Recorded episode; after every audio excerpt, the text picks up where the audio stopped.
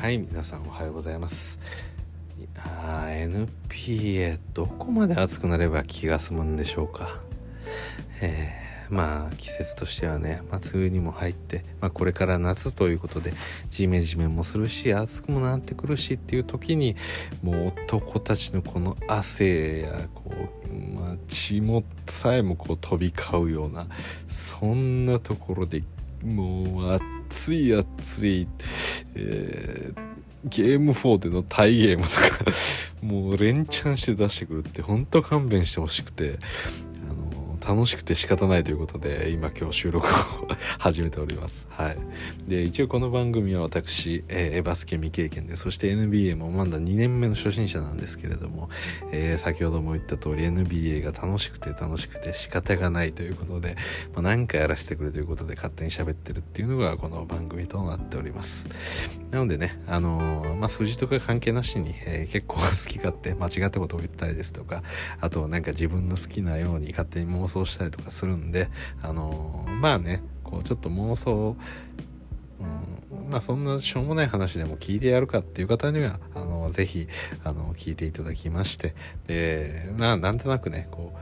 う、NBA の話をなんか聞いたりするのって結構私個人は好きなんで、あのそういう風に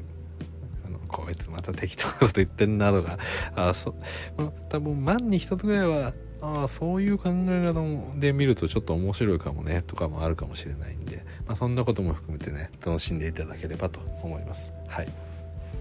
でねあのこんな風に、えー、ちょっとご機嫌にはなっていますけれども、えー、一応私自身は、えー、レブロンのファンでそしてレイカーズファンで、えさらに、えシーズンでは、えジャモラントのファンで、えグリズリーズも応援してました。そしてあのまあルカも好きでしたしで特にヨキッチがすごく好きだったんでデンバーナゲッツも応援してたんですけれどもまさかまさかのもう私の推しチーム全撃沈ということでまあ正直ねデンバーナゲッツの、えー、敗戦が決まってからっていうのはちょっと落ち込んだんですよ。もうちょっとじゃないですね。もうレイカーズの敗戦中にかなり落ち込んだんですけれども落ち込んで1日ぐらい空いてとちょうどねすっごいいいプレーが出たすっごいいい試合みたいな いくつか出てきちゃってでそれをねチラチラっとこういろんなところで情報を見ちゃってこのまあハイライトとかですねちょっと見ちゃうと少し見てみるかみたいな感じであのまた見始めてしまって気づけばですねこの間もあのそのヨケッチが負けて以来すごく落ち込んでて NBA もあんまりもう見たくないよ俺はみたいな気持ちにもなってたんですけれども。いやもうねこれもうすごい試合だったんでもうこれは見ざるを得ないなということで見出したらもう楽しくて仕方ないということでそのままこの収録しておりますと。はい。ということでね、まあ、今もちょっともう冒頭話してしまったんですけれども、えー、今日はゲーム4そして結果言うと103対100で、えー、アトランタ・ホークスの勝利と。なんということでしょう。オーマイガーって感じですよね、これ。はい。で、このゲーム自体、ゲームというかシリーズですね。このシリーズ、えー、アトランタ、まずこう勝利しましたと。で、アトランタ対、えー、ニューヨークっていうと、あのー、まあ、このプレーオフの中でも、まず一番最初にこうね、プレーの、プレーというか、こう、なんかこう話題性がある、あのまあ、そんな争いだったと思うんですよね。で皆さんご存知かと思いますけども改めて簡単に言うと、えー、ニューヨーク・ニックスの、まあ、数年ぶりのこのプレーオフニックスファンはもう大歓喜で MSG のホームコートにアリーナに集まりましたと、まあ、そこに対してね、えー、トレトレイ・ヤングがもう自分が悪役として生きていくというようなぐらいの、まあ、強烈な煽りを食らわせたと。でねまあそれがね毎こう試合少しずついろんな部分が出てきてまあ試合を見るのも面白かったんですけれどもそれ以上にねそのやり合いが面白いっていう、まあ、そんなことがあったりとかもしてでアトランタってすごい勢いだななんていうことをこのファーストラウンドに思ってたんですけれどもでこの、えー、カンファレンスセミファイナルに入って、えー、フィリーとの戦い。でこのゲームこのシリーズ自体が始まる前はさすがにねこのあフィリーそうですね。セブンティーシクサーズですよ。このシクサーズ自体が、うん、勝つんじゃないかなってちょっと思ってたんですよ。でそれがねままさかまさかのホークスの勝利だったんであこれホークスマジでいっちゃうやつじゃないのっていう風にちょっと期待感もあったんですがゲーム23とこうシクサーズの練習しかもそれも結構ななんかこう一方的なゲームの展開だったんでいやこれもうやっぱだシクサーズだわ。みたいな風にあのまたねこのゲーム3でちょうど手のひら返しを行い行い切った頃このゲーム4でまたねアトランタが、3点リードで接戦を制してしまう。ということでもう一回手のひらが今返ってる状態です。やっぱアトランタ強えやっていうことですでねこれ今私簡単にね接戦を制したって言ったんですけどねこの接戦の前にはね展開がもうちょっと面白いのがありましてまず第1クォーター、アトランタが、優勢で、リードしていた展開で6点ぐらい最大リードしてるんですね。はい、で、第1クォーターの、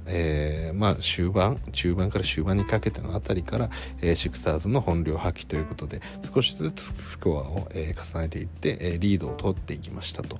で、えー、そのまま第2クォーターに入りましてずっとそこも、えー、シクサーズのリード。そして第2クォーターの終わりには最大で18点のリードを取りましたと。でもああこれ決まったかなって正直私は思ったんですよ。あのアトランタあのまあ夢見させてくれたわなみたいな。まあ実際そうだよねってゲーム2-3見てたしフィリーそうだよね強いよねって思ってたんですけれども、えー、第3クォーターに入って少しずつ少しずつこう得点が、えー、まあ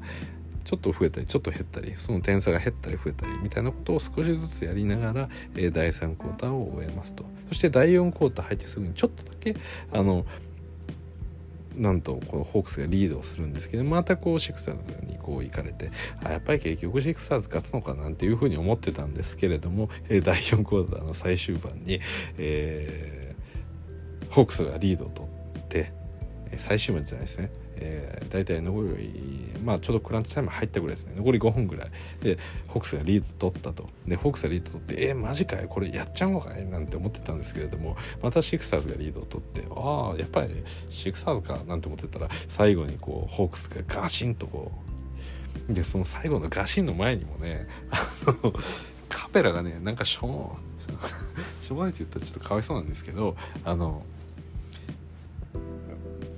何でしょう。最後のこのアシストをねこうバチンとこう弾いてしまってターンオーバーしてるんですよね。ものすごく大事な場面で、はい、なんかそういうのもあったんであの、まあ、これはあの終わったんじゃないかなみたいなことを思わせたんですけれどもいえ結局ねこれホークスが勝っちゃったんですよ。でこれって何なんだろうなと思ってホークスってやっぱ強いんですよ。この強さっていうのがねやっぱりねこれトレーじゃないかなって。思わせられるというか。これねえっと言っていきましょうか、えー、まあこの日この試合一番得点を取ったのは、えー、まあ両チーム合わせて25点取った選手がいます。それがトレイヤングです。そして20点取った選手が、えー、トバヤス・ハリス。シクサーズ一番高い点数取ったのはトバヤス・ハリスでしたと。うん、でねえー、っとまあカペラが、えー、13リバウンドっていうのはいいんですけどトレイヤングね18アシストしてるんですよ今日。トレどうした？みたいな はい。であのこれねゲーム1ゲーム1じゃない第1クォーター始まってでトレイヤングがなんかねやっぱ今こうなんか黒いテーピングをね右肩にしてるんですよ。でそれを見ててトレヤングなんかちょっと調子悪いなって思ったんですよね肩の。であの最初もねえー、っとワイドオープンの3があったんですけどそれを、えー、もうエアボールしてるんですよ。バックボードにダーンみたいな。いやこれちょっとトレーニングやばくないかっていうようなまあそんなショットがいくつかありましてで今日これかなりまずいぞって思ってたんですけれどもなんかね徐々に徐々にこう試合を戻してきてで毎度ねこのトレヤングがこう交代で戻る時にあの野球選手それも先発ピッチャーとかが投げ切った後みたいなでっかいなんかキンキンに冷やすバッグみたいなやつをテーピングで肩にぐるぐる巻きにして固定してるんですよ。いやもう大丈夫なの？トレヤングで多分もう本当にねすっごい痛みを抑えて多分やってるんじゃないかなと思うんですよ。うん、何がちょっと肩に起こってるのかって正直分かんないんですけどでも普通に考えて試合中そこまで冷やす必要あるっていう。いや本当に NBA ではなかなか見ないでかいあの何でしょう。冷やし袋というか あの何て言うんですかね。まあ氷のあのやつですよ。氷じゃないですけど、まあ、要は肩を冷やすためのでかいバッグみたいなやつをなんかつけてるんですよね。いやあれ本当にもうメジャーリーグですよメジャーリーグのピッチャーそれぐらい肩を酷使したプレイヤーがもうその炎症を抑えるためとかに、えー、まあ冷やすと。だからかなりもしかしたらもう痛いんじゃないですかね。もうかなり痛め止めも飲んでだからこう肩も上がんないみたいな状態だけど、まあ、なんとかこう動かせるようにしてプレイしてるんじゃないかなとすら思ってしまうぐらいのちょっとそういったものをつけてますね。でそのタイムアウト中ねそれが抜かれた時とかにトレイヤングが結構なんか油汗みたいなの書いてるのがちょっと見えたんですよね。これ私のあの勘違いだったらそれの方がいいんですけどだからトレイヤングこれ肩やべえなみたいなことをすごい思ってたんですよ。ただねそれをやってたと思いきやねガンガンガンガン途中から決め出してあこれすっげえぞなんて思ってたんですけどあのやっぱりね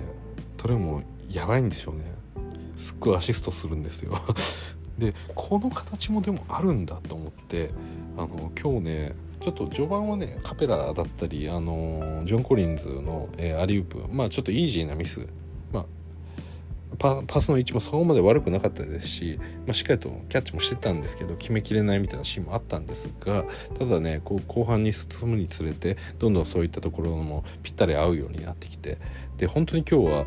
あのこのプレーオフの中で一番アリウープが多かった試合だと思います今日は。はい、っていうぐらいねあのトレーがガンガンガンガンあの周りを使って得点を取っていってましたと。でこれ素晴らしいですよね本当に。こんな形でイージーにね2点が取れるのであればそれでいいですし。でエンビードみたいなね。あ この話を。ちょっと今頭にしょうもない話がよぎってしまったんですけど、まあ、エンビードみたいな優れたディフェンスのプレイヤーの裏を通すような形でアリウップとかが決まってるんで。あそれもできたんだっていう。でこの間あの、えー、ユタ対、えー、クリッパーズの試合の中でも、クリッパーズがゴベアの裏を通すよう、え、確かポール・ジョージかな。ポール・ジョージが、え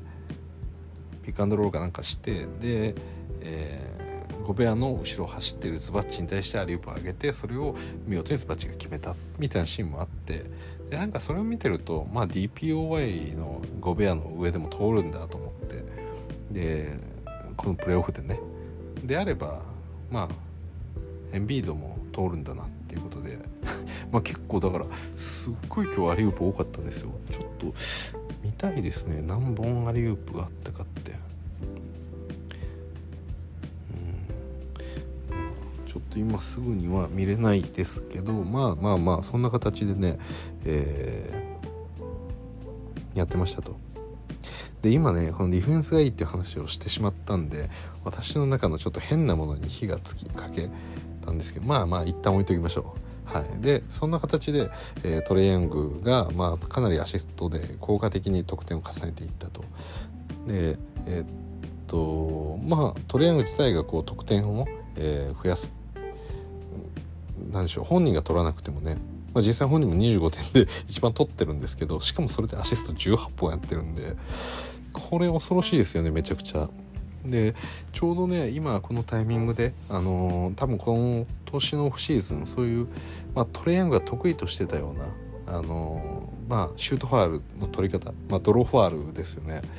あのー、なんかいろいろと見直されるみたいなお話が今上がってますよね。うん、まあつまりこう全体の方針としてはあのなんでしょう自らこうシュートを打った時にファールをされてそれが結果的結果的にこうまああのフリースローになるっていうのはいいけどあの自らシュートを打ちに行くというよりかファールをもらいに行くような動きっていうのはやっぱり NBA としてはこう規制する方向に動いているっていうようなことが一応あるかと思います。まあ、実際オフシーズン見直しがどういう形での見直しが走るのかとかルールの変更がどれぐらいあるのかとかそれが単純にその審判のさじ加減の中でのそのさじ加減っていう言い方悪いですね。なんかまあその審判が判断する時のそのルールの中にこのこういうものはもう、えー、シュートファールとして取らないよっていうふうになるのかもしれないです。しちょっとどういう形になるか分かんないんですが何にせよそういう方向で動いてると。でそれを聞いた時に私はやっぱりこの、えー、若いガード陣がこれからどうなるのかなっていうところ。まあ若くなくてもいいんですけど、えー、やっぱりこのファールをうまく使ってプレーしてる選手ってまあ皆さんこう何人か思い浮かぶと思うんですよね。でそれって結構強力なプレイヤーがも多いですよね。例えばジェームズ・ハーデンもそうですし、えー、デイミアン・ディラードもそうですしステフィン・カリーもそうですしやっぱりこうスリーポイントが得意なプレイヤーだったりとかまあジャモラントとかもファールをもらいに行くようなこともありますよね。うん、だからやっぱりそのファールをうまく駆け引きの中で使うっていうのは今やその特にガード陣の中では当たり前のことなんででそれが規制されるとどうなるのかなとかってちょっと考えてた矢先トレイヤングをこう見てトレイヤングこそ本当にもうよくファールを使うもう本当にいろんなパターンで使えますよね。まあ、例えばそのスリーポイントを打つみたいな話だと当然こうスリーを打つ時にこうぶつかってくるでえー、フリスを3つもらうとかっていうのもやりますしで単純にドライブしてるっていう時にでもこの相手こうリムに向かってこうドライブしてて相手のディフェンダーがそれに対して、えー、うまくこうついこうなんでしょうね横をついてくるような形になってった時に、えー、ぶつかるかぶつからないかぐらいのタイミングでこう顎を思いっきり上にガーンと上げるんですよねトライアングル。で何かにこうガツンと当たられたみたいなオーバーリアクションをすごくするということをやってみたりだとか。であとはですね いろいろありますよね。あのー、あれもありますね。あのスクリーナーをうまく使うやつ。あのやっぱりトレーニングがバコバコバコバコこう点を取り出すとえこれ放っておけないということで、まあ、例えば今日のシックサーズ、まあ、今日の中ではなかったんですけど、まあ、例えばサイブルみたいな選手とかが、えトレーニングにこうついてこうずっとチェイスしてくると。で、えーまあ、ピックアンドロールをピックアンドロールじゃなくてもいいですね、まあ、単純なスクリーナーハンドオフとかでもいいんですけど、えー、スクリーナーを使って、えー、トレイヤングがあそのスクリーナーの壁をこう越えようとした瞬間で、まあ、もちろんそれをねあのサイブラー追いかけてきてたとしてでそれをアンダーしてしまったらトレーンがそこから3をやっぱ打ってくるわけですよ。それが嫌なのでなんとかしてねサイブルも、まあ、あのファイトオーバーするわけじゃないですか。上をこうグッとあの足を踏み込んであのスクリーナーをガッとかわしに行ったと。でそのかわした先にねそのスクリーナーは大体こうビッグマンとガードとかでやる分そのでかいじゃないですか。それが例えばカペラだとしたらサイブルがこうトレイを追っかけましてて でそのトレイがそのカペラを使って中にグッと入るんですよね。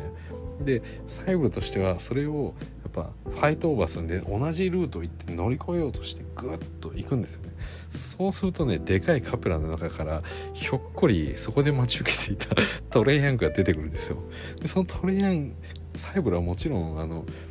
やっぱりただでさえスクリーンを当てられてるんでギャップが大きくできてるはずなんでそれを詰めようと思ってかなりギリギリのコースを攻めるんですよね。だからもうかなり前のめりにこう走って追いかけて一気に方向を切り替えるんでその瞬間に出てきたトレイヤングカペラの裏で潜んでいましたみたいな感じで そこでピョーンと上に飛び上がってショートを離すんですよ。そしたらもう完全にこの細部止まれないんで絶対当たっちゃうんですよねその物陰から出てきた トレイに。でそれでシューティングフォームをもらうだとか。あとはねまあ単純にですけど急に止まるっていうパターンもありますよね。あのまあ、今のやつもは急に隠れるのパターン 角から急に出てくるっていうパターンなんですけど あのさ、ね、どこでもいいんですけど例えばこう急にドライブして切り込んできましたっていうさっきのやつのもうちょっとの延長版でスクリーンを超えてもうちょっとインサイドあのなんでしょうペイントにちょっと入ってきたぐらいのところの辺りであの、まあ、フローターを打つような感じがするんですね。これトレーニングってフローターすごい得意じゃないですか。だからフローターを打つ感じを出すんですよ。でやっぱりそこまでチェイスしてきたあの例えばサイブルみたいなプレイヤーとしてはこう打つ瞬間にねやっぱりこうボールが上に上がるんでそれを後ろから叩いてやろうという気持ちが働きますと。とやると思いきやフローター打つと思ったらそこで止まるんですよ。で叩きにフローターを叩きに行こうと思ってるサイブルはもう体が前に出ちゃってるんでおってこう上半身がもうトレーの上を行っちゃうんですよね。でその時にトレーが真上に飛び上がるんですよ。でもちろんそうするとあの何でしょう本来だとその勢いのまま前に飛び、まあ、イメージとしてですよ。サイブルが考えてたイメージは自分をこうトレイが振り切ってスクリーンを使って中に飛び込んでそのままの勢いで飛び上がってフローターを打つっていうイメージなんで飛び上がってる時にはそのままトレイ自体は前方向に感性力が働いて飛んでるっていうイメージの持ってるはずなんですよ。追ってきたディフェンダーとしては。ただ実際のところはトレイはそこでピタッて止まっちゃうんで。で真上に飛ぶと。シュートジャンプシュートみたいなものを打とうとすると。そうしたらこのサイブルはもう前真正面に向かって勢いそのままに飛び上がってフローターでも打つもんとと思ってるわけですからそこで飛び上がられるとやっぱ当たっちゃうっていう、まあ、そのシューティングファウルも、まあ、これはいろんなエリアで可能というこのスクリーンを使って「こんにちは」パターンと急に止まるパターンっていうのはこの微妙な距離感をこう調整しながらかついろんな場所で行えるという。まあこれはトレイ以外もやるんですけど、まあ、例えば、まあ、同じまたサイブルでいきますけどあの例えばサイブルみたいな選手ってこのフルコートプレスとかってシチュエーションによってやっぱかけてくるじゃないですか。でそのかけてきて相手がぐっとあの圧力を高めてきた時に限ってあの、まあ、そういう時でもねなんかちょっとしたスクリーンみたいなものを置くじゃないですか。あのまあ、ビッグマがちょっと気利かしてその辺で「俺スクリーン使えよ」ポーンって立って、まあ、それをうまく使ってねあの抜けていくみたいなことをやりますけどああいう時はねすぐ止まるんですよ前で。スクリーンをを抜けどこの位置でもですね。だからあの旗からね遠くから見てる分にはねいやそう止まってるよ。すごい角から出てくるからトレイン角から出てくるからって思うんですけどただねあの追ってる側としてはね角にヒュッと消えていったトレイングがもう前に走っちゃってると思ってるんで何とかしてそれを超えようとするんですよねそのスクリーンを。そうするとねそこに潜んでたトレイングにぶつかるわけですよ。でその時に、まあ、またファールをもらうそして、えー、トレイヤングさっき言ったようなそのフローターみたいなものがあったりとかのうまさがあるから止まってもいいですし、まあ、スリーポイントみたいなうまさがあるからさっきみたいなスリーポイントラインでのスクリーンの角で隠れるみたいなことでもいいですしであと足が足がこう速かったりするので、あのー、まあ、さっきみたいな、えー、必死で追いかけてくる相手に対して急に立ち止まるみたいなことを、えー、やってみたりだとか。でそれらは全て、まあ、自分の高いフリースローの技術によって得点を回収していくみたいな、まあ、そういう得点の構成というかあの全部の自分の得意なプレーの裏側にあるこのファールの引く技術っていうのをやっぱ持ってるのがトレーだと思ってるんで、まあ、そういう点でね私あんまり好きじゃなかったんですけど ただねこの、うん、今回このシリーズの、え、オフシーズンの中で、え、まあそういったあのルール自体の改定ルールを変えてまではいかないですね。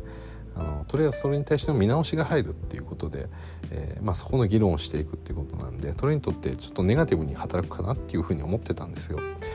であのー、まあそう思ってたんですけれども今日の試合先ほど言ったように25点の18アシストでもちろんそのファールとかうまく使いはするんですけれども正直このプレーオフだったり、えー、今シーズンっていうのは割とそういうこともなんか吹いてもらえないこともなんか増えたような感覚があるんでトレー自体もね多分前のシーズンに比べたら少なくなってるんじゃないかなっていう気がするんですよね。まあ、全部アトランタの試合見てるわけじゃないんであのあくまで感覚的な話になっちゃうんですけど、うん、だからねなんかこうトレーってあアシストこんなできるんだったら別にファールまあ、ファール使えるに越したことはないですけどでもこういう感じでもできるんだっていうこの新たな強みというか。でさらに言うとね本当にこのプレーオフでもっと大きな強みを得たと思っててやっぱりこのニューヨーク・ニックスに対してねあのあれ？私今この話しましたよね？すいません。なんか実はこれ再収録しててどこまで話したかっていうの覚えてないんですけどもまあ言ってなかった時のためにまあもう長くは言いませんが何にせよこのトレイヤングっていう選手がこのチームの中で非常に認められたと、えー、やっぱりあそこまでこうチームの、えーまあ、精神的な支柱になって、まあ、チームを守ることでもありますしチームを勢いづかせるような役割も、ま、引き受けたことによってトレイヤングっていうのがチームの柱になった。精神的にね。うん。で相手から見てもトレイヤングっていうのは、えー、中心の選手になったということがよく分かったんでここでトレイヤングが例えばちょっと得点を重ねるっていうことがあればチーム全体が勢いづいていくっていうようなことがこう安易に想像できるような形になってしまったんでだよくありますよね。相手チームのエースがなんかすごい勢いがあるダンクとかを決めるとそのまま一気にタイムアウトに行くっていうの。でそれって例えば今回のクリッパーズとかで、えー、カワイレナードがダンクを決めるとかえー、例えばレブロン・ジェームスがダンクを決めるみたいなことがあった時にはもう押せ押せムードを一気にも、まあ、特にレイカーズはそうですね。レブロンっていう存在があるんで、まあ、それってかなりこう相手チームからするとすごく嫌なことなんでレブロンのドライブって特にこうケアしたい部分にはやっぱりなりますよね。うん、でそういったことがねトレイヤングにもやっぱり出てくるんじゃないかなということです。だから単純に今までそのスコアリングっていうところでの駆け引きのための、えーまあ、ファールっていうものがあったりだとか自分のフローターだったりスリーポイントみたいなものがある中でで相手チームはそれらを含めて、まあ、脅威を感じてて、まあ、その脅威っていうのが例えば100っていうパラメーターで感じてたとしていろんなねそのファールがあるから、えー、プラス10とか、えー、スリーポイント5枚からプラス20とかそういうのを積み上げて今まで驚異度が100ぐらいだったとしたらまあファールとかがある程度できなくなって驚異度が90に下がったとしてもこのプレーオフの中でこう手に入れた、えー、チームの中でのこの精神的な支柱だったりですとかこの率を乗せるとやばいっていうところがもっと大きくてそれがプラス50ぐらいあるんで結果的にプラス140かになってるんじゃないかなっていうふに思いますだから今何か結局何を言ってるかっていうと そのファールが仮に規制されていく方向だったとしてもトレイヤングっていう選手はおそらくそこまであの影響力を落とさないんじゃないかなっていうことを、えー、感じてるっていうことですはい。まあ、それぐらいすごい選手になりましたよね本当に。私も先ほどねあとファール取ってるこのトレヤングそんな好きになれないっていうような言い方したんですけどやっぱりこのプレーオフのトレヤングの活躍そしてこの落ち着きをそしてこのチームを背負ってる感覚これを見てるとねやっぱり嫌いになれないですよもう。はい。まあそんなことを言ってトレヤングベタ褒めということでね。はい。いや今日は本当に素晴らしかったんでまあ実際にねちょっとトレイヤングのスタッツでもちょっと見てみますか。えー、っとですね、えー、今日は40分25点。フィールドゴールが26分の830%でスリーポイントが11分の327.3そして、えー、フリースロー8分の675%ということで、えー、やっぱりねこれ多分相当肩悪いんですよ。調子が。うん、もちろんあの、えやっぱりシクサーズはディフェンスがいいチームなんで、まあ、それによってね全体のこのフィールドゴールパーセンテージを落としてるっていうのは間違いなくあるんでしょうけどもこれ本当に悪いですねこれチーム平均でフィールドゴール36%しかないですね。うん、で50%超えってカペラしかいないですからね50までいかなくても41以上っていうのがカペラしかいないですからね。まあでもねジョン・コリンズとかも15分の6だったりとか、えー、ケビン・ハートまあハーターはいいか。うん、でもこれ結構ねコリンズとかアリウープとかしてるはずなんで40%ですけどコリンズ単体とかだともう少し確率が多分下がってくるっていうことですよね。うん。まあ、やっぱりそれで考えるとあの、まあ、このトレイがやったこの18アシストってすごく意味があったことなんじゃないかなっていう気がしますね、まあ、正直このシクサーズのディフェンス特にこの1対1におけるディフェンスっていうのはやっぱり驚異的なものがありますしその中でこう動きがこう制限されて得点がしづらいっていうシチュエーションも多くあると思うんですがそこをねあのうまくイージーショットを作ってあげたトレイヤングこの18っていうのは本当にこの勝利に貢献したような気がしてならないですね。まああくまでこの私はデータを見ずに語ってるのでそれがどれぐらい貢献してるかっていうことはよく分かりませんがでもそんな記載してしまうこのトレイヤングの、え活躍でしたよね。やっぱりこのシュート外していてもねこう凄みが出てきてますよねトレイヤングに、うん、ちょっと私は尊敬の念を抱いております、まあ、NBA 選手に対してみんなに思ってるんですけどね。その中でもやっぱトレイってすごいプレイヤーになってきてるんだなっていうふうに感じました、はい、で私は今こっそり何を見てるかっていうとアトランタ・ホークスの、えー、今日のねプレーこのこのゲームに関しての、えー、ショットタイプをちょっと見てます。アリウープどんだけやったんだろうと思ってアリウープダンクショットっていうのが、えー、3本中2本決まってると。でもアリウープ2本ぐらい外してたりもした。あただその後アリウープレイアップショットっていうのがあって。あ多分これは日本中まあここにカウントされたんでしょうね。だから、まあ、アリウープで決めたのは5分の3だと。うん。いいですよね。1試合で 5, 5本もあったら。うん。カッティングダンクショット2分の2ティングレイアップショット4分の1フローターがあってやっぱレイアップめちゃくちゃ外してるんですねこれ。13分の3とか。うん。まあこれチーム全体で見てますよホークスの。うん気になるとこはその辺ですね。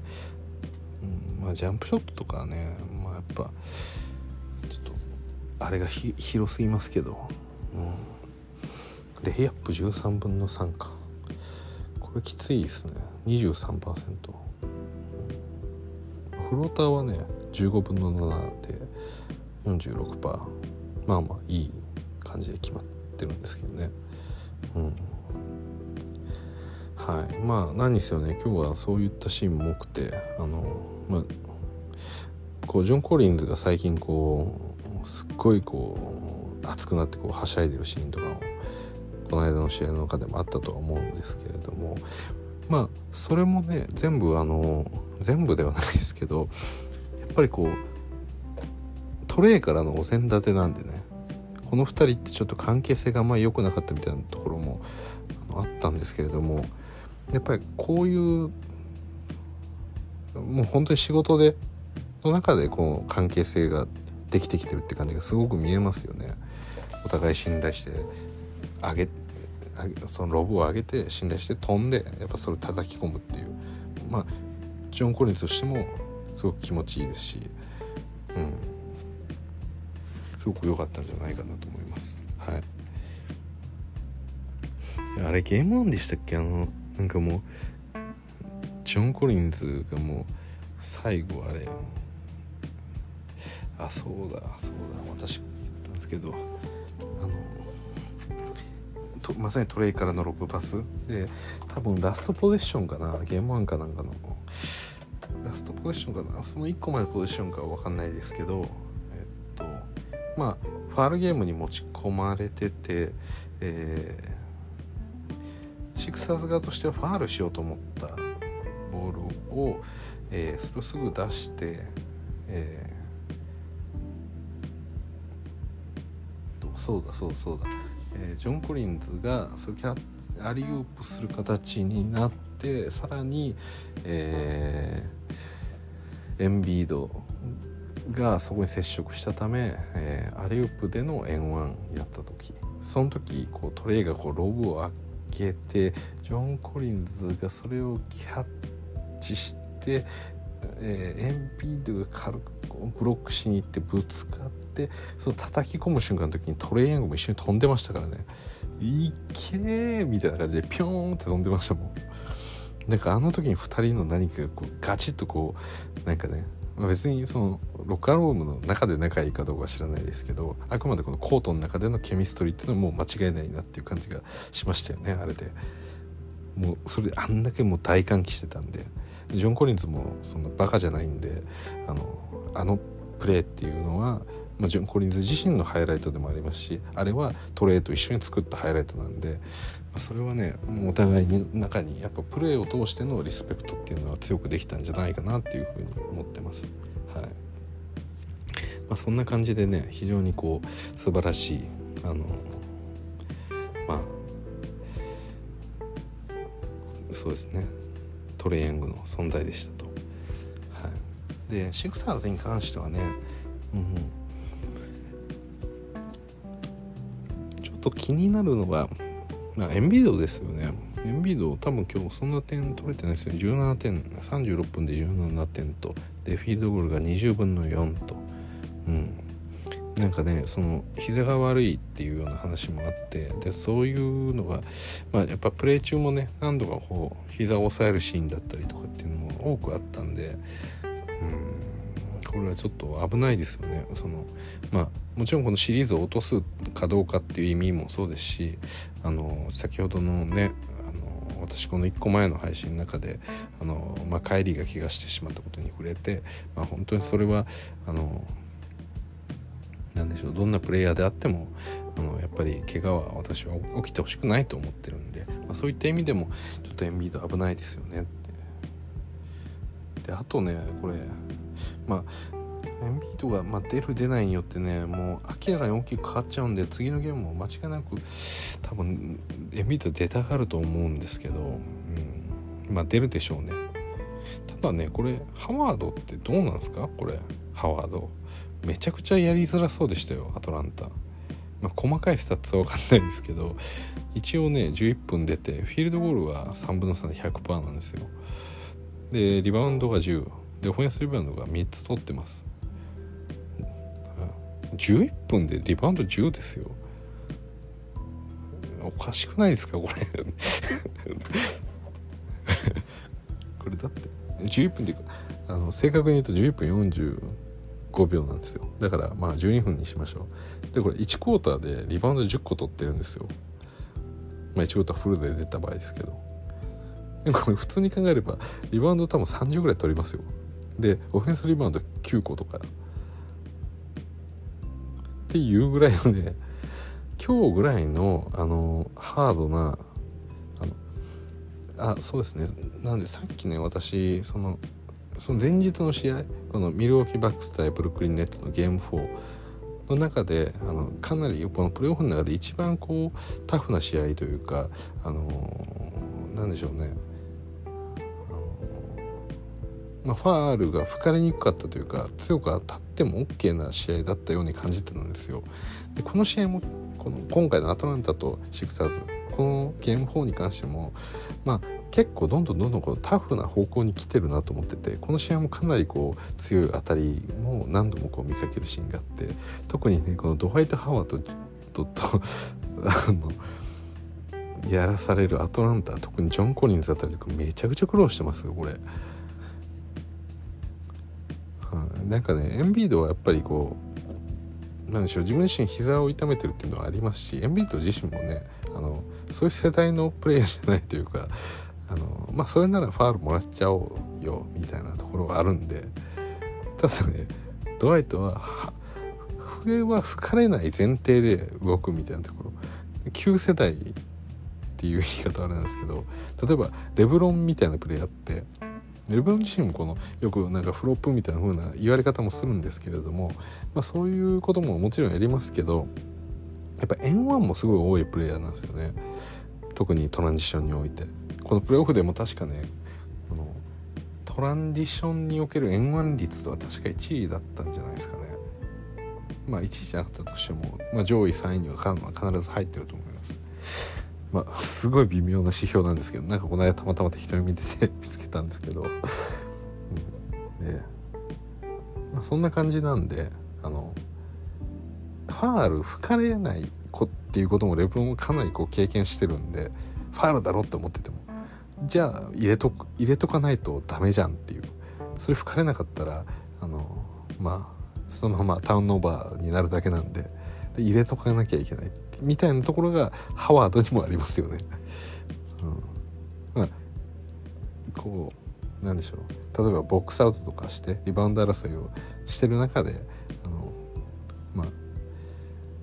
ちょっと押されてそれ転んでしまってもいいんですけどそれで吹かれなかった時ってもうもらえないんでもう相手にリバウンド取られるだけなんで。だから基本的には立ってるっていう。あの基本的には。なんかその辺のねプレーに惹かれてねしあのなんか笛が割とこう重くなるっていう現象ってありますよね。今日の試合って確実に今度ハワードの影響ってちょっとあったと思うんですよ。かまあブルックリンとバックスの試合だったらもう PJ タッカーですよね。の当たり KD に対しての当たりをある部分強要してしまったがためにまあ試合全体を通じてかなりハードな試合になったみたいなところがあったと思います。でそこにかこつけてドリューホリデーが めちゃくちゃもう豆タンクプレーをかましまくってたんでまあそういうのもあったと思うんですけどまあねなんかそれ見ててもめちゃくちゃやりづらいんじゃないかなと思いますけどね。なんか別にまあここまでのプレイヤータイムを与える必要はないかもしれないんですけど、うん、まあでもあでもまあエンビードがいたもんだったらもうちょっと与えてもいい気さえしますけどね。うん。そうですね。だからまあ今日はねちょっとセスが17点でトバヤス20点とかになったんですけどなんかうまいことねハワードとかにこうボール入れてややればねこれ高さ的にもねフィジカル的にもハワード多分止めらんなくないですか？これホークスって。多分カメラとかでもきついですよハワードって。むちゃくちゃやりますからね本当に。去年去年レイカーズとしていて私はもうドワイト・ハワードっていう選手自体が昔から結構好きであのまあ見た目も結構好きだったり見た目っていうのはあの筋肉ですね。あの ハワードの骨格ってちょっとなんか異常じゃないですか。もうなんか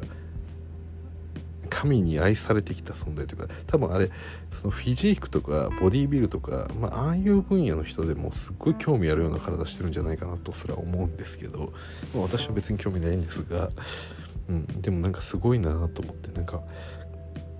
なんかもうすごいなって思っちゃうんですよね。だからはい。あのまあそういう意味でもね私は、まあ、ハワード自体は好きなんですけどまあ去年レイカーズでねやっていたやってもらった時もあのー、まあ例えばヨキッチとかに対してボコボコ当たりに行ったりとか ヌルキッチとかとボコボコ当たったりだとかもう本当にねむちゃくちゃするんですよねあれ。あれ本当に嫌だと思いますねあれ。今日もねジョン・コリンズとかってちょっと身長的にも劣る部分あるしでジョン・コリンズとかだから低く入ろうとするんですよね。あの重心を落としてなんとかこう腰で押そうと思って。そしたらねハワード分かってるんですけどね。わざとねこう腕とかで相手の顔の辺りそれはもちろんあれですよ。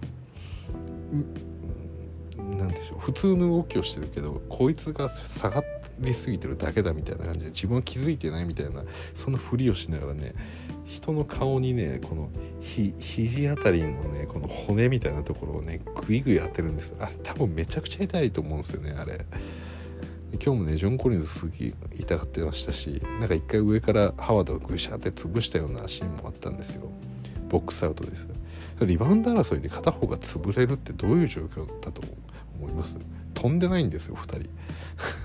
あのジョン・コリンズが何とかして戦おうと思って低く低くこう入っていくんでハワードはお構いなしにそれ上から潰すんですよねギュッと。いやこれめちゃくちゃ嫌ですよ。あれそこまでねこれハワード笛しかも、うん、11分で笛3つ。うんまあ多いですけど 多いですけどこれはねでもめちゃくちゃ厄介なんでなんかもうちょっと使い方をこう考えると、まあ、今日はねこの7点っていうところにとどまりましたけどすっごいタンクとかもあったんでああいうのガンガンやられたらねちょっと心折れますよねこれ。うん。でなんか今日、うん、普通に出張ってねあれ誰だ言ってだったかな。ベンシモンズかな。誰か忘れましたけど。トバヤス・ハリスか忘れましたけど普通にあの相手のドライブに対してしっかりとこうついていってましたからね。ある程度速いんですよねハワードも。センターの中では、まあ、最近のセンターに比べてあるんですけどやっぱり結構動ける方なんで、うん、それも含めて結構厄介ですよね、そうこの辺ねパワーで押すベンシモンズベンシモンズみたいなプレイヤーとかもねこうドライブの時に自分の有利なポジションをグッグッとやっぱ踏んでいけるんでそういう強みがありますよね。うん、そうまあそんな形でねあのこの、え、セブンティーンシクサーズの方にもいろいろ魅力はあって唯一ちょっとエンビードの怪我だけが心配だなっていう感じで。ただ次戦はねまたもうこの、まあ、トレーの方も肩の調子って絶対に良くないんでこれ、うん、ちょっとどんな試合展開になるか分かんないですけど泥沼化する感じ。まあもうブルックリンとミルウォーキーもそうなることも決定してるんですけどもうねぐっちゃぐちゃになりながらねこのブルックリンと、えー、ミルウォーキーのシリーズそしてこのアトランタとこのフィリーのシリーズこの両方に関してはねかなり多分フィジカルなシリーズになるんじゃないかなと思います。フィリー自体がねディフェンダーがあのガンガン行くんでベンシモズにしてもサイブルにしても、うん、ハワードにしてもね、うん、これはねもう争い必死ですよ。だからこのホークスもねさすがトレイヤングね早い段階から結構そこに試合の流れをその笛で持っていかれるってことは多分ね予期していたんだと思いますよ。だからなんかやけにこう笛に対してすごい文句言ってまあちょっとあのテクニカルを取られましたけどでもあれはなんかさすがクレバーだなって思いましたね。普段自分がの審判のこのジャッジっていうものをうまく使って試合の流れを変えたりしてるんで、まあ、それが逆にどう悪く働くかっていうこともなんとなく想像がつくんでしょうね。だからそういう点でもやっぱトレイはこう対局感を見てるというか試合の中で、うん、いやちょっとなんか一個抜けた感のある。なんかもうこれから自分自身をこう証明する必要がないというか個人としては。もうチームの中でトレイがエースっていうことを疑う人もいないと思うんで。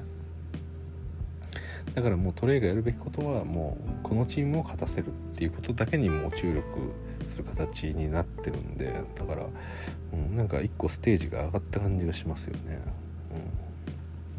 はい、ということで、えー、ここでですねここまでですね第32回アトランタ・ホークス対フィラデルフィア・セブンティシックスゲーム4についてのリアクションはここまでとしましてでさっきね私冒頭の方になんかそのシクサーズのディフェンスがみたいなことをちょろっと言ってたのでそれをプラスおまけで今からちょっと話そうと思うんですけど、えー、セブンティシクサーズね今日ねあのオールディフェンシブチームが発表されましてで詳しいことはねもう見たくもなかったんで 見なかったんですけどえっとねファーストはなファーストにベンシモンズが入ってたのかな。であと、えー、エンビードまあファーストセカンドどっちがどっちだったかっていうのを忘れましたけど何にせよ、えー、ベンシモンズエンビードサイブルが入ってるんですよ。サイブルは間違いなくセカンドだったっていう記憶があるんですけどでその他の面々がね、えー、ヤニス、えー、ドゥリュー・ホリデー、えー、そしてあれ誰だ？う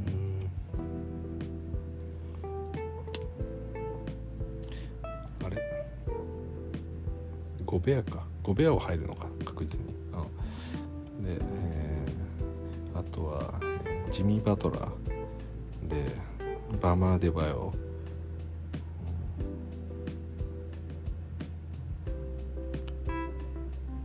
ですかね。確かそんな感じの面々が入っ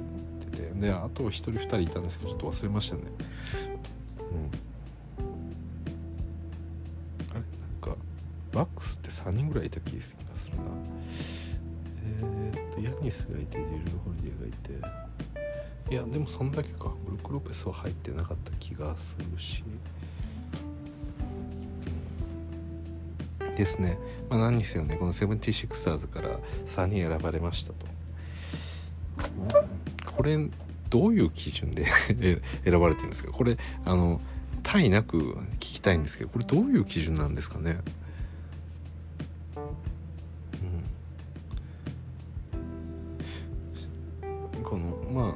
っていうのもレギュラーシーズンのディフェンシブレーティングって一部はレイカーズなんですよ。でレイカーズからって1人も出なかったんですよねセカンドに関しても。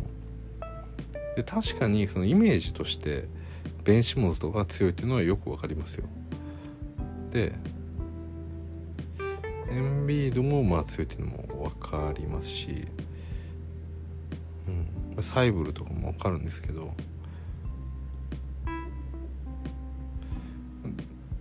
どういうところを見てるんですかね？なんか私もよく分かんないんですけど。なんかディフェンスって難しいですよねこれ。だからちょっとそこあのあえて言ってみたんですけど。何でしょうね。こう得点ほど分かりやすいものもないですしオフェンスみたいにね。でオフェンスってまだこうこう独立して捉えることができるじゃないですか。チームから。チームから完全な独立はしてないんですけどそのアイソレーションみたいなものとかって分かりやすいですし、うん、なんかその選手一人で何ができるかっていうところがなんかこうイメージしやすいんですけど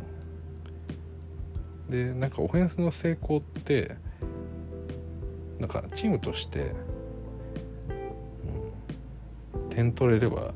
いい。でその中で個人としてアイソレーションが強くてそこで点取れるならそれでいいみたいなところも、まあ、あるのかなとかは思うんですけど逆にディフェンス側ってちょっと難しいですよねその辺。なんかディフェンスで例えばなんでしょうまあ極端な例ですけどブロックがものすごく多いプレイヤーがいたとしてまあこれすっごい極端な話なんですけどブロックはすごいするけどあのすぐ外につり釣り出されちゃったりした時には全然対応ができなくてあのいつもなんかその横を抜かれてあの 普通に速さのミスマッチで、まあ、相手にダンクされちゃうみたいなことだったりとか相手のねこうオフェンスへの対応があまり良くなくてあのいろんな形で点を取られちゃうとか あの例えばピックアンドロールとかされて、えー、まあ勢いこうつんのめっていつもこうアリウープみたいなことされちゃうだとか ただあのいつもブロックしようブロックしようっていう思いはあるから普通にドライブしてきたプレイヤーに対してのそのブロックするっていう技術が高いっていう人って例えばブロックっていう指標はすごい増えますよね。で例えば、えー、大木さんスティールが1試合で、まあ、平均3つやる選手がいたとしたとしてスティール3つすごいなって思うんですけど、まあ、スティールをしようしようって思ってるプレイヤーですやっぱスティールって結構こう攻めのディフェンスじゃないですかだからあの相手に対して一歩踏み込むんでディフェンス的にはこうそれを逆に抜かれるそのギャンブル、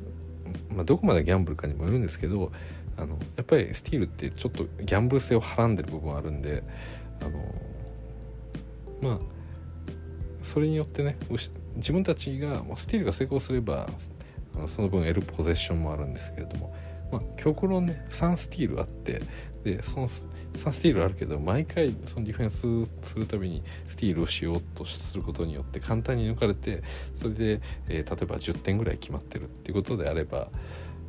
うん、それってディフェンダーとしてそんなに良くないんじゃないっていうそういう判断とかできますよねディフェンスとして、まあ、これ極論なんですけど要は何かっていうとなんかディフェンスを評価するのってなんかすごく難しいなとも思ってますしで特に最近だとそのあのまあピックアンドロールとかすごい多い分、うん、っていうかやっぱりこうとそのディフェンダーがいいディフェンダーだってもこうスイッチしたりですとかそのローテーション自体をすごくするケースが多いですよね。あのまあ、昔のそのゾーン禁止とかじゃないのであの、まあ、ヘルプそのディフェンスの時々に応じて、えー、いろんな形でヘルプをしたりだとか、まあ、特にダブルチームを行った後とかに仮にダブルチームに行きました。でボールを離したんでもう普通に戻りましょうみたいな感じで戻るとガバガバにやっぱなったりするわけで私はバスケ未経験で全然詳しくはないんですけどやっぱり見てるとなんか上手い人ってこうダブルチーム行ってボールを離させる時になんかその離れた先に対してもチュッチュッチュッみたいな感じでちょっとプレッシャーを与えておおってなってる間にその離れたやつにこっち戻れ戻れみたいな感じであのうまいことをなんかこうちょっとした余白余白というか時間稼ぎを行ってその間にローテーションを元にこう戻していくみたいなとそういうちょっとしたテクニックとかもいろいろあるじゃないですか。でだからなんでしょうねこのそういうものも含めてのこうやっぱりうまさみたいなのディフェンスの中って特になんかまあオフェンスの中にもあるんでしょうけどディフェンスってなんかこうチームで守る分余計にそういうのを感じるんですよね。だけどこう分かりやすい例えばそのゴベアみたいな選手だったり AD みたいな選手っていうのはなんかこう DPOY としてすごく上げやすいなって思うんです。で実際その2人はさっき言ったそのブロックが多いけど実際のところ止めてないっていうプレイヤーとは全く違うプレイヤーで本当に素晴らしいディフェンダーなんで、まあ、それもまあ分かる分かるんですけどそれ以外のところ特にセンターポジション以外のところでそのリムプロテクターっていうところ以外でのなんかこうローテーションの動きっていうのは余計にこうチームで割と守りますよねなんか、うん、だからそれをどういうふうに評価すればいいのかなっていうのが自分でもよくわ分かんないんですよねなんか。ただ少なくとも例えばあのまあレイカーズだったり、えー、まあまあ、ユータ渡辺がいたラプターズとかでもいいですけどあの最低限ディフェンスがでなんかすごいオフェンスができる選手とかでもチームディフェンスそのチームのディフェンスができないプレーが入っちゃうと一気にこうズレができることってあるじゃないですか。うん、やっぱりそれ考えるとなんかディフェンスって一人で何かできるか例えばその対人ディフェンスが強みがあったとしてもそれができないと今のこの NBA の中でディフェンダーとしてどうなのっていう風には多分なりますよね。でその辺りのそのチームとして動く中ですごく機能してるかどうかみたいなところって多分すっごい細かいスキルがあって私には到底わからないんですよねだからなんかその評価の仕方が分かんなくてでディフェンダーを評価する時にじゃあ最終どうしたらいいのかって言ったらディフェンスの成功で多分チームとしての失点を抑えるってことが、まあ、成功なんだろうなって。そのチームディフェンスをするっていうのはそういうことなんだろうなっていうふうに私は思ってるんで。だからあの、まあ、ディフェンシブレーティングが一番低かったレイカーズの中にも、まあ、優れた、えー、ディフェンダーがいるはずなんですけどただそれがどこの指標をどういうふうに見ればいいかっていうのが 分かんなくて。でまあなんとなくねこの選ばれた人間って納得感はありますよねでも。うん、まあベンシモンズだったりとか、えーうん、サイブルーとかエンビードとかヤニスとかドリュー・ホリデーとか、うん、まあ、うん、そうですね。バマー・デバヨなりジミー・バトラーなり、まあ、ジミー・バトラーもすごいスティール多いですもんね。アデバヨもねまあなんなんでしょうセンターポジションでありながらのスピードもあってとかいろいろあるんでまあまあ納得感はあるんですよね。ただねあえて私はこれもう最後言っておきますけど私の中での、えー、オール NBA、えー、オールディフェンシブチームファーストガードはアレックス・カルソでお願いします。ということで、えー、本日は第32回のリアアトランタ・ホークス対フィラデルフィア・セブンティシクサーズの、えー、リアクションでした。頑張れカルソということで 以上となります。それじゃあまた。